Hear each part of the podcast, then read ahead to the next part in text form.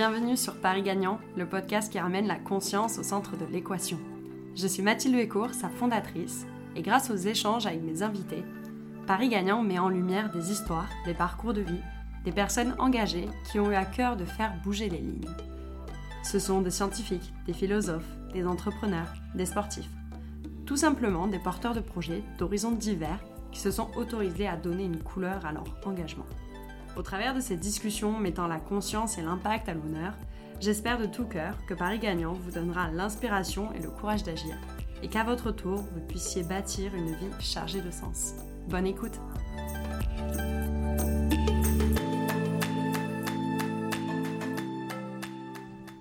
Aujourd'hui, je suis ravie de recevoir Nora Gerby, fondatrice de Wookers Chronicles. Wookers est une plateforme mondiale de contenu et services encourageant un leadership conscient et bienveillant, ainsi qu'un changement social dans le monde de l'entreprise. Nora a un parcours riche en expériences diplomatiques et en intrapreneuriat.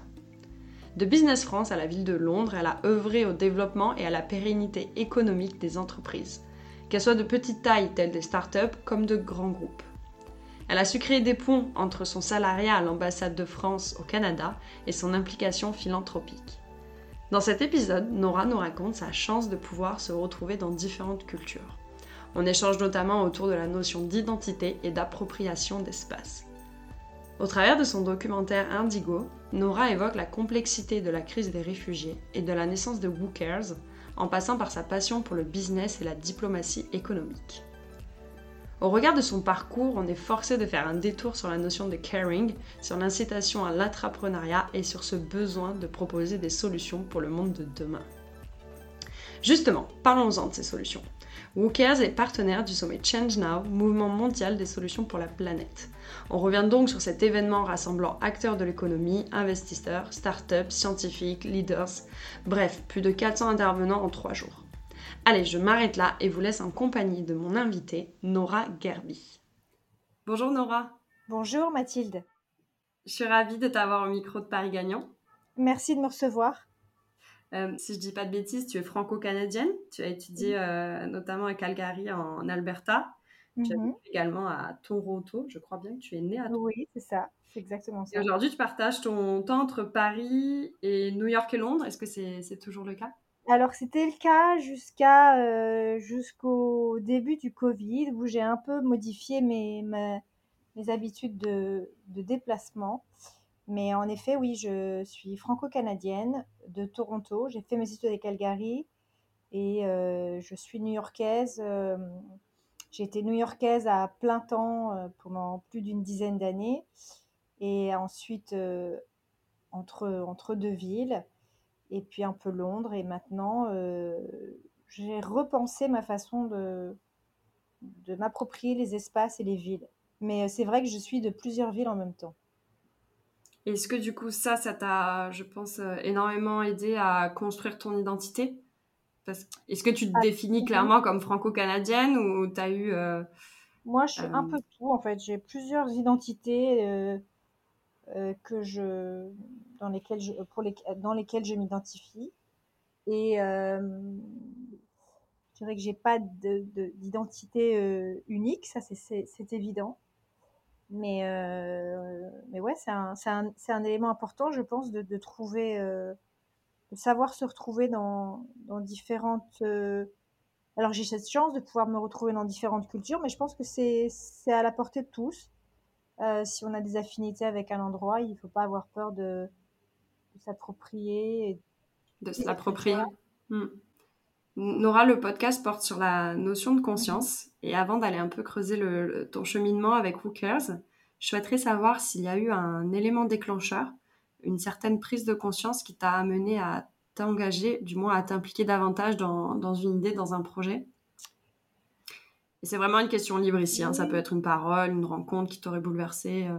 Écoute, j'ai pas, euh, au risque de paraître un peu, euh, j'ai pas envie d'utiliser le mot arrogant parce que je pense pas être quelqu'un d'arrogant, mais j'ai pas eu ce déclic dont beaucoup de personnes parlent, où euh, ils étaient sur un chemin assez, assez clair, assez net, et puis ils ont eu comme ça un, un déclic qui, qui a fait qu'ils ont changé radicalement leur vie.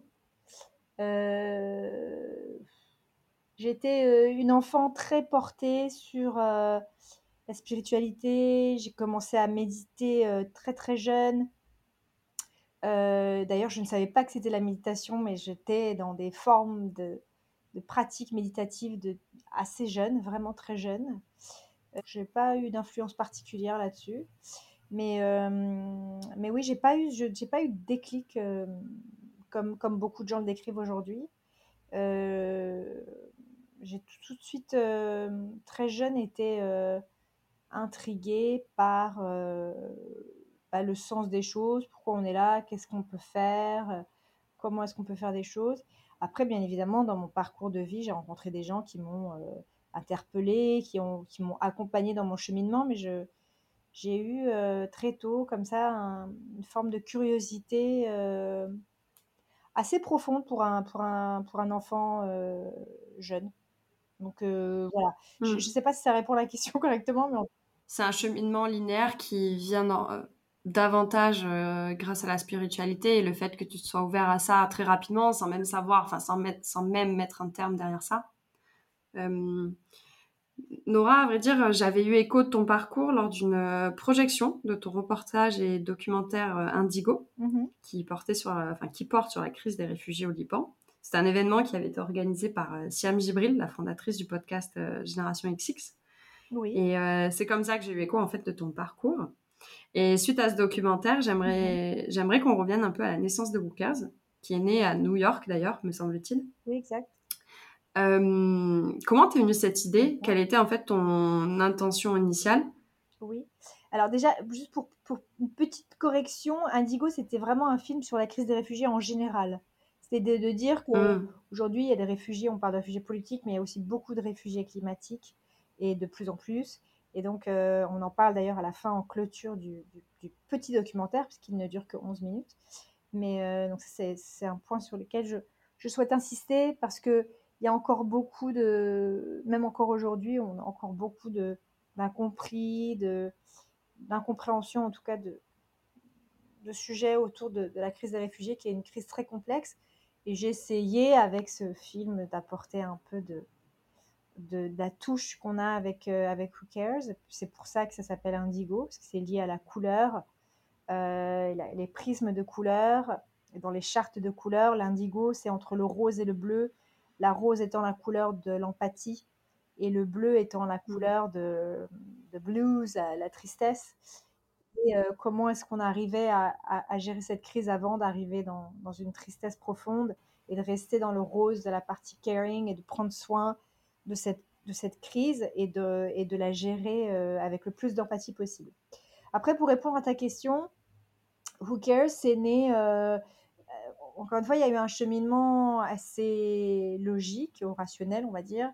C'est que j'ai toujours euh, essayé de lier deux, passions, parce que je suis passionnée par, par ce que j'ai fait dans ma carrière, à savoir euh, euh, du business, de la diplomatie économique, travailler avec des entreprises, faire en sorte qu'elles se développent, assurer une pérennité économique viable pour une entité, qu'elle soit petite, moyenne ou grande. Euh, puisque j'ai travaillé avec des startups, euh, des petites et moyennes entreprises et des grands groupes, des conglomérats, avec plein, plein, plein d'entreprises de plein de tailles différentes. Et, euh, et à côté de ça, toujours essayer de, de m'impliquer dans des causes diverses et variées. Je fais beaucoup de travail philanthropique en à côté depuis toujours et ça, ça m'a été inculqué par mes parents depuis un très jeune âge. Je les ai toujours vus être très impliqués à leur niveau dans, le partage et dans la communauté et de rendre euh, à ceux qui avaient moins qu'eux. Euh, et donc j'ai toujours essayé de lier les deux et j'ai toujours pensé qu'il y avait une opportunité avec le travail que je faisais de lier les deux. Et c'est ce que j'ai fait euh, en créant Who Cares. En... Alors le premier projet a eu lieu en 2006 à Toronto avec un, un grand groupe qui avait euh, un problème avec un, groupe indigène euh, en Nouvelle-Calédonie. Et, euh, et c'est là, c'est de là en fait qu'est né le premier projet au Canada qui a connu une suite en, à New York, quand je suis arrivée à New York en 2007, à la veille de la crise financière et à la veille de l'élection d'Obama, je me suis dit que j'allais me lancer, lancer cette initiative en intrapreneuriat pour donner vie à un projet qui serait de, se, de démontrer qu'il était possible de faire du business, de créer une valeur financière tout en ayant une forte valeur ajoutée impactante positivement, impactant positivement soit socialement, soit au niveau climatique, ou, d'avoir un bon impact en termes de gouvernance. Donc c'est un peu comme ça que c'est né. Ok, justement, euh, je voulais un peu revenir sur cette notion d'intrapreneuriat. Euh, si je reprends tes mots, tu disais que l'idée finalement t'est venue à travers euh, ce que tu faisais dans ton business. Est-ce que tu peux revenir justement à cette époque Tu travaillais pour Business France à ce moment-là, c'est ça? Non, je, Business France n'existait pas. Alors beaucoup de gens disent que c'est Business France, mais en fait à l'époque c'était l'ambassade de France au Canada. Business France est arrivé très très très très, très, très après. Là, on parle de 2003-2004. Euh, ensuite, j'ai travaillé pour l'Agence française pour les investissements internationaux et c'est là que j'ai monté euh, Who Cares. Et donc voilà, c'était l'idée, c'était de lier euh, un accompagnement aux entreprises, des investisseurs américains qui venaient en France, des investisseurs canadiens qui venaient en France, des grands groupes français, des, petites et moyennes entreprises françaises qui venaient au Canada et, et essentiellement au Canada, et d'essayer de, lier, d'allier les deux d'avoir un, engagement euh, à l'époque, oui, on peut, appeler ça de la RSE. C'était un peu mm. l'idée de déjà de donner des notions de RSE euh, très tôt en fait, même si c'était encore des notions qui étaient très euh, très novices. Ouais, parce qu'on est en 2004 là, au moment 2003-2004. Mm. Mm. Au quotidien, comment tu fais pour gérer cette dualité maintenant entre ta vie professionnelle au sens au sens de salarié et justement euh, ce que tu développes avec Wookers. Non, il n'y a plus de dualité parce que je suis à 100% sur Wookers maintenant. Donc, j'ai plus du tout de problème de dualité. Je ne suis plus schizophrène professionnellement. Mais tu es resté de, quelques, enfin, de longues années justement à jongler entre les deux. Et, euh, et finalement, en fait, euh, pour revenir sur ces années-là, comment tu avais géré, comment tu avais géré cela? En termes de temps, en fait, là, ton rapport au temps? Eh bien, bah, mon rapport au temps, il, était très simple. Hein. C'est-à-dire que, en soi, je traitais les mêmes dossiers avec un prisme différent, tout simplement. J'apportais une touche personnelle, une expertise. Euh, juste pour le, pour le mentionner, euh, mon rôle, mon titre, euh, quand j'étais à l'ambassade de France au Canada, j'étais chef de secteur énergie-environnement. donc j'étais vraiment sur les questions mmh. de, d'énergie renouvelable, traiter les sujets de biomasse, d'énergie éolienne, euh, de gestion euh, des déchets. Donc j'étais vraiment sur ces sujets-là. J'étais déjà très impliquée là-dessus. Et après, par la suite, j'ai aussi intégré et travaillé avec d'autres entreprises qui n'étaient pas dans ce secteur-là, mais j'apportais toujours cette touche. Euh, en tout cas, j'ai essayé toujours d'apporter cette touche de responsabilité dans le projet. Euh, donc euh, c'était complètement euh, gérable et, je dirais même plus appréciable puisque c'est très apprécié par, par mes employeurs, mes, mes, chefs de, mission et, et, mes présidents de, de bureau, de zone, parce qu'il y avait une valeur ajoutée forte. Et même si c'était des choses qui étaient encore très, très, très, très nouvelle. Hein. On parlait pas, à l'époque, on ne parlait pas de Chief Sustainability, c'était même pas un mm. sujet, hein. il n'y avait pas de rôle euh, attitré, etc. Donc, c'était, il, y avait un, il y avait un intérêt, il n'y avait pas un besoin aussi fort qu'aujourd'hui, mais il y avait un intérêt très, très petit, hein, mais il y avait quand même une. C'était, on va dire que c'était euh, appréciable. Aujourd'hui, c'est, c'est devenu indispensable. Mais à l'époque, c'était euh, bah, c'est très bien, oui, c'est un plus. C'est le petit plus, c'était la petite valeur ajoutée de l'époque. Voilà. Pour en revenir encore à cette notion d'entrepreneuriat, parce que euh, quand même, tu, tu, restes un bel exemple, même si euh, tu as, quitté le, salariat, que la notion d'entrepreneur existe bel et bien, et que du coup, l'écosystème des entreprises a quand même tout intérêt à, à le valoriser. Euh, j'aime à penser que c'est un levier qui est assez efficace pour éviter la perte de sens pour un employé, mais aussi pour porter et incarner en fait des valeurs un petit peu plus, euh, plus nobles telles que la, solidarité ou bien l'engagement. Euh, comment inciterais-tu ces actions d'entrepreneuriat au quotidien? En fait, quels seraient les conseils que tu aurais à transmettre à, nos auditeurs dans l'idée en fait de promouvoir davantage l'entrepreneuriat mais aussi en fait d'inciter chaque individu à sauter le pas En fait, il y a je pense qu'il y a deux profils de personnes. Il y a des gens qui ont envie de plus dans leur, dans leur, dans leur, dans leur emploi et qui recherchent des portes de sortie, parce qu'ils disent que c'est un passage, et que voilà. Et puis il y a d'autres personnes qui ont envie de rester, qui ont envie de rajouter quelque chose, d'apporter quelque chose. Donc je pense qu'il faut avoir une force de proposition assez solide, mm. de ne pas avoir peur justement d'avoir cette force de proposition et d'avoir aussi un, des, vrais, des vraies données pour les, pour les baquer. Euh, concrètement, euh, si tu es passionné de, de, musique et que tu travailles pour une boîte qui essentiellement pourrait s'intéresser à des sujets euh, de, de ce secteur-là, de secteur de l'art. Comment est-ce que tu peux apporter l'art, d'être vraiment euh, déguiser bien tes, outils avant de le proposer pour, avoir une vraie force de proposition auprès de ton, employeur euh, avant de se lancer dans un et, d'avoir et de trouver les complémentarités avec ce qui te passionne, ce qui t'intéresse et, euh, et, ce que tu fais au quotidien. Donc moi, il y avait énormément de complémentarités. manifestement, il y en avait tellement que Aujourd'hui, euh, mmh. toutes les entités avec lesquelles j'ai travaillé, que ce soit la Banque publique d'investissement à Paris ou, euh, ou euh, l'agence française qui est devenue le, le, la partie invest de Business France, puisque maintenant, en effet, depuis 2013 ou 2014, si je ne me trompe, il y a eu une, une fusion de l'agence française pour les investissements avec avec Ubi France pour devenir Business France, pour être précise. Et, euh, toutes ces entités, euh, ou la ville de Londres, plus récemment, puisque j'ai travaillé aussi euh, pour la ville de Londres de 2018 à 2021 sur les sujets de Brexit. Toutes ces entités ont intégré des équipes qui sont aujourd'hui en charge de ces sujets-là. Donc, c'était juste que c'était très très tôt, en fait, quand j'ai quand j'ai commencé à m'intéresser à ce sujet-là. Donc, euh, je pense qu'il ne faut pas avoir peur de d'avoir justement cette force de proposition et d'avoir les bons arguments pour convaincre mm. ses employeurs. Oui, quand tu dis argument, en fait, c'est l'idée de pouvoir faire des liens, que ça soit par rapport à développer des, euh, des, qualités, avoir une certaine, euh, amener une complémentarité dans son travail, et, et ça amène aussi cette notion d'entrepreneuriat, ça peut aussi amener une belle image de, l'entreprise euh, au global. Mm-hmm, absolument. Voilà, si on monte un, beau projet, effectivement, euh, l'entreprise a tout intérêt à, s'y insérer. Également avec Wooker, j'aimerais qu'on évoque ensemble le Change Now Summit. Mm-hmm. Donc, euh, pour rappel à nos auditeurs, il s'agit de l'événement mondial des solutions pour la planète. En fait, c'est un sommet qui, qui, présente les, des initiatives positives pour changer le monde, donc à travers de des conférences, des rencontres. La session 2022 a eu lieu en, mai dernier au Grand Palais éphémère et, à la Tour Eiffel à Paris.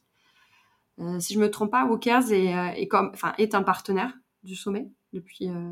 Euh, partenaire écosystème, oui, depuis la création du sommet. Comment tu en es venu à insérer Walkers dans cette dynamique avec le sommet? Ben, J'ai rencontré les, le président et cofondateur quand il a eu l'idée de, créer cela.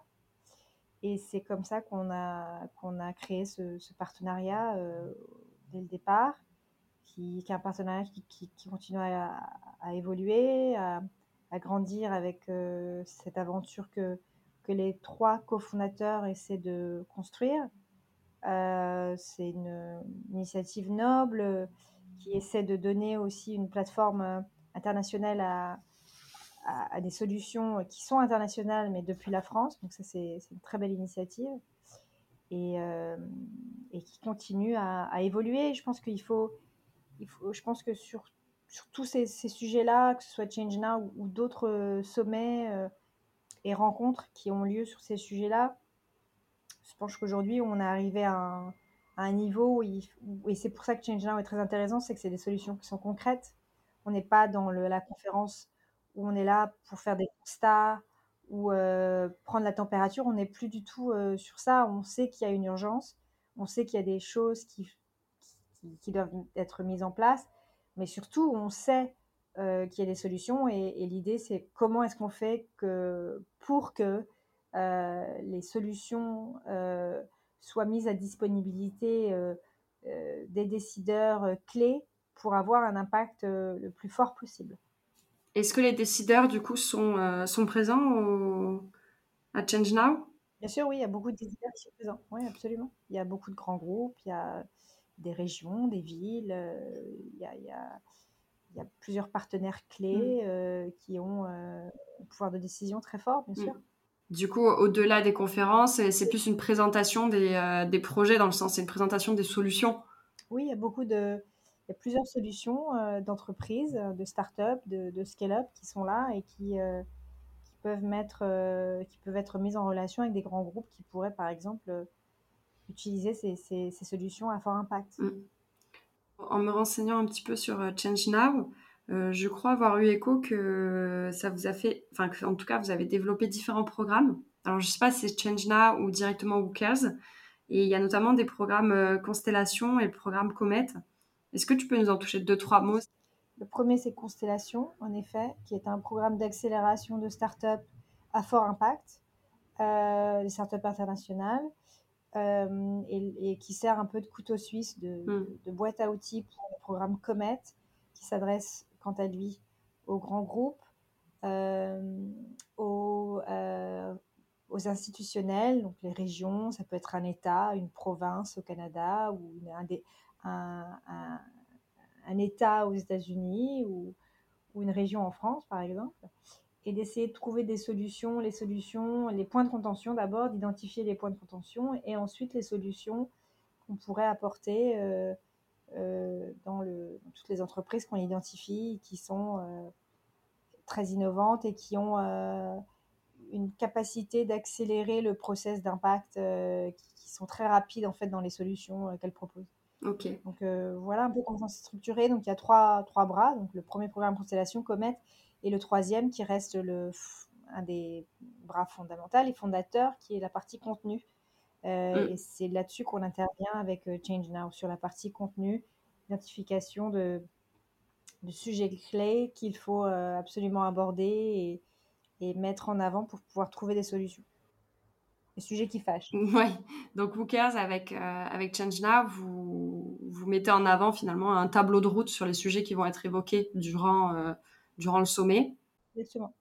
Et pour les, les, programmes, finalement, le programme Constellation et le programme Comet, en fait, vous faites une mise en relation entre les deux programmes, puisque Constellation, de ce que tu expliquais, c'est des startups qui amènent, euh, qui amènent des solutions. Et euh, finalement, Comet, on va retrouver, on va retrouver les, les grands décideurs. Et du coup, euh, il va y avoir quand même une mise en relation que vous allez faire également. Mmh, c'est pas de la mise en relation du tout. En fait, on, on, on, travaille vraiment sur un accompagnement très très très euh, proche avec et avec les, les startups qui, qui, ont une offre mais qui ont parfois du mal à être euh, euh sollicitées par ces entreprises parce qu'elles ont, ont, des petites équipes, euh, elles ont, le, elles ont mmh. la tête dans le guidon toute la journée ou elles font beaucoup sur la recherche, le développement, et, mais elles ont des vraies offres. Donc on est vraiment sur de la stratégie, de l'accompagnement, on essaie de trouver du financement si elles en ont besoin, des nouveaux clients si elles en ont besoin, et aussi une stratégie internationale si elle n'est pas mise en place.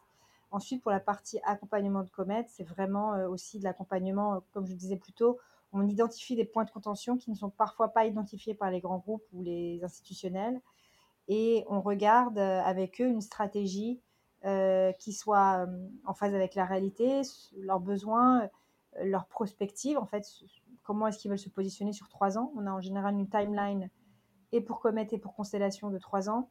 Et, euh, et, ensuite, on travaille avec eux main dans la main pour euh, trouver les solutions qui vont. Donc, c'est pas du tout euh, la mise en relation lambda, mmh. c'est beaucoup plus profond que ça en termes d'accompagnement.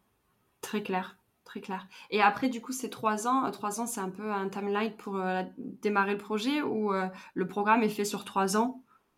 C'est des programmes de trois ans renouvelables. On, on, se, donne, on se dit qu'en trois ans, on arrive à, avoir euh, une visibilité euh, assez claire. Et d'ailleurs, la plupart des la plupart des villes, des régions, par exemple, ont des programmes de des stratégies de trois ans euh, qui se renouvellent tous les trois ans. Donc c'est assez en phase avec le la, croissance et le développement organique d'une entité basique. Ok. Nora, j'aimerais passer à la dernière partie de cet entretien, une, une partie question.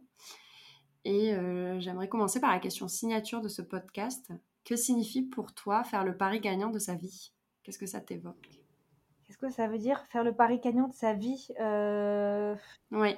bah, c'est de miser sur soi, hein, tout, tout, simplement. Je pense qu'il y, y, a beaucoup de gens qui sont... Euh,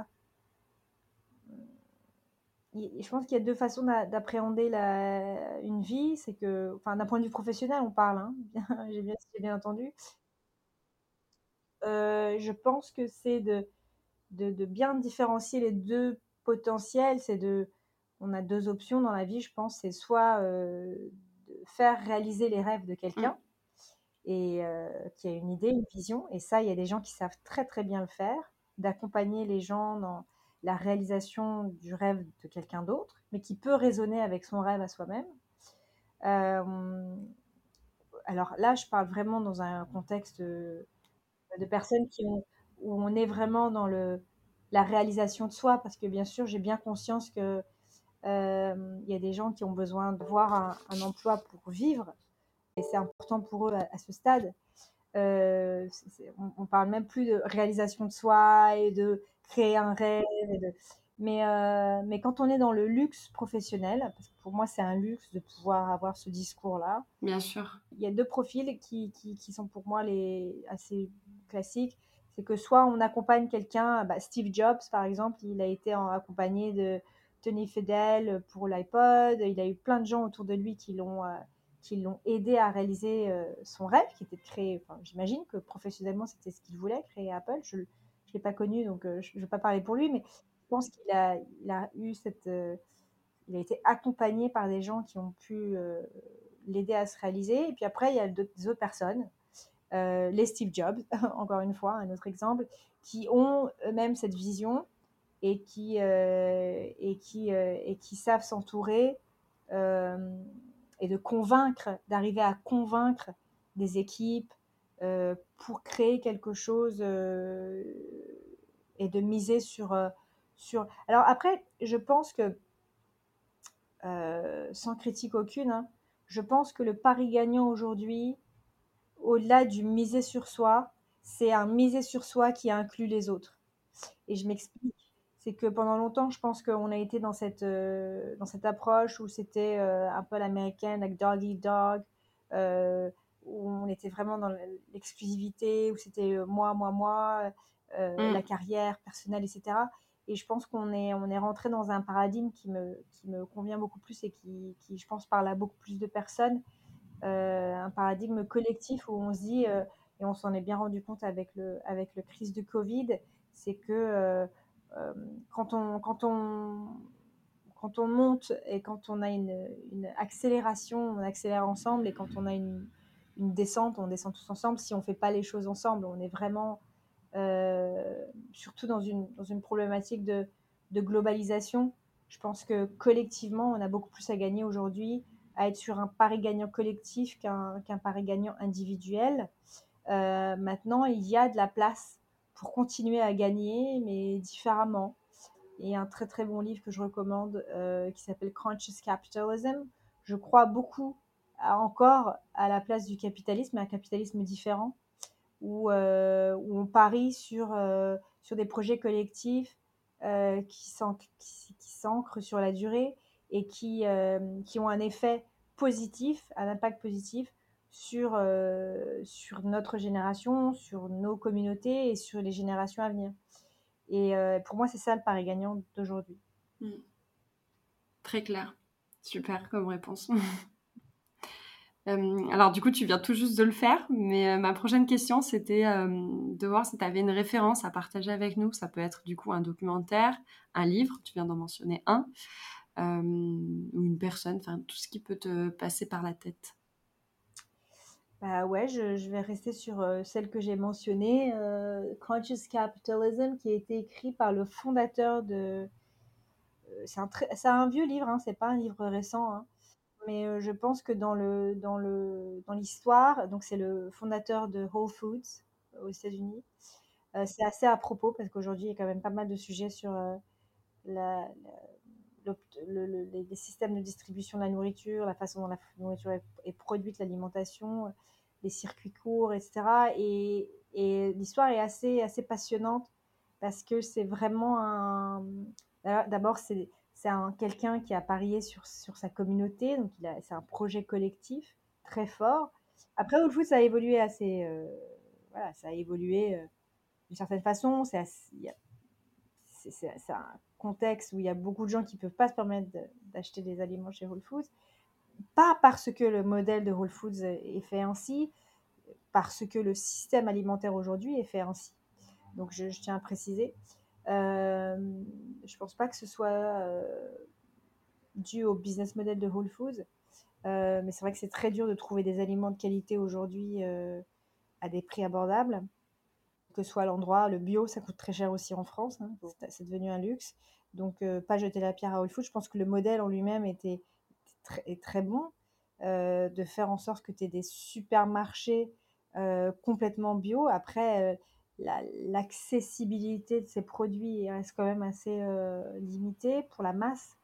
Et, euh, mais le, livre reste très intéressant et l'histoire est très intéressante et la façon dont il la présente est très forte. Donc je, recommanderais euh, cet ouvrage pour les personnes qui souhaiteraient en savoir plus sur un capitalisme plus consciencieux. Parfait, on note, on note la référence. Nora, que penses-tu de cette affirmation? Vous êtes ce que vous faites je sais pas si je suis complètement d'accord avec, mais euh, je pense qu'on est plus que ça. On est ce qu'on fait, on est ce qu'on mange, on est ce qu'on lit, on est, on est, euh, on est ceux, ceux qui nous entourent, on est les gens qui nous entourent. Euh, euh je suis pas en opposition avec cette, cette phrase, mais je dirais qu'on est beaucoup plus que ce que l'on fait. Mm. On est ce que l'on pense, on est ce que l'on que l'on consomme, on est euh, ce que l'on dit. On est beaucoup, beaucoup, beaucoup ce que l'on dit. Je pense que le pouvoir des mots est souvent euh, minimisé, mais je pense que c'est un pouvoir qui est très mm, fort. Mm. Euh, donc oui, j'étofferai la phrase. Je dirais qu'on est plus que ce qu'on fait. J'aime bien cette phrase parce que justement, elle génère beaucoup de, enfin beaucoup de commentaires parce qu'il y a quand même cette dualité entre l'être et le faire. Et comme tu dis, on n'est pas juste ce qu'on fait en fait. Euh, tout simplement, et elle mérite d'être euh, élargie. Euh, Nora, qui aimerais-tu entendre au micro de Paris Gagnant Mais Plein de personnes qui sont, qui sont des, alors je vais dire, des vrais experts dans leur domaine. Je pense qu'aujourd'hui, on a, on a, dans une période de crise, je pense que c'est très important de parler à des personnes qui sont vraiment des experts dans leur domaine. Je pense que c'est très facile aujourd'hui de se perdre dans des commentaires et des, et des, et des discours de personnes qui, qui ont envie, de, dans une période de crise, je pense qu'il y a beaucoup de gens qui sont en, quête de, de, mise en place d'une forme de conviction euh, qui n'est pas nécessairement basée sur l'expertise. Donc je dirais de, d'écouter des gens qui sont des vrais experts dans leur domaine. Parce que déjà, c'est fascinant. Et surtout, ça donne, euh, ça donne une vraie guidance et une vraie, euh, un vrai accompagnement pour les gens qui sont, qui sont affectés par une crise, quelle qu'elle soit. Que ce soit la crise santé mentale, que ce soit la crise alimentaire, que ce soit la crise financière qui, qui, qui se contourne. Euh, ouais, je dirais ça. Des gens qui sont des experts dans leur domaine. Des gens qui ont de la bouteille euh, en termes d'expertise. Ouais, qui ont de la, profondeur en termes d'expertise. Et du coup, si tu aurais une personne à, citer euh, dans un domaine d'expertise de ton choix, laquelle ça serait? Il y en a plein qui sont, qui sont, qui sont assez impressionnants. Il y a il y a des gens que j'admire. Il y a Jeremy Rifkin, qui est l'ancien ambassadeur euh, aux États-Unis, euh, euh, américain aux États-Unis, enfin, qui est un ancien ambassadeur pour les États-Unis en France, j'y arrive, qui est un expert aussi dans l'empathie, qui a écrit un très très bel ouvrage là-dessus. Il y a Jeffrey Sachs, qui, qui, est un homme extraordinaire. Il y a il y a plusieurs personnes qui qui m'interpellent encore aujourd'hui. Après, il y a des, des gens qui sont un peu plus. Euh, qui ont une capacité très large d'analyse, comme Yuval Harari, qui, que je trouve euh, très, très, très fascinant dans sa façon de disséquer les, les sujets. Euh, ouais, il y, y, a plein de personnes qui sont. Euh, mais après, ça peut être aussi des, des gens qui sont des spécialistes de, des neurosciences. Je pense qu'il y a des, il y a des sujets qui, qui sont peu abordés ou Mmh, pas mmh. toujours, pas encore très abordés de la façon la plus vulgarisée et qui, qui serviraient, je pense, à beaucoup de gens, notamment dans les sciences sur le cerveau. euh, il y a beaucoup de choses encore à, à, à explorer et euh, ouais, je, je pense à, à des profils comme cela. Ouais, aller creuser dans le, dans le domaine de la neuroscience. Effectivement, ça peut être super intéressant. par exemple. Il y a les fermiers aussi qui peuvent être fascinants et, et qu'on n'entend pas assez parler, des agriculteurs aujourd'hui qui ont des vraies problématiques, qui ont une, des vra- une vraie force de proposition sur des solutions euh, qui pourraient être facilement applicables, euh, par exemple comme la gestion de, de l'eau.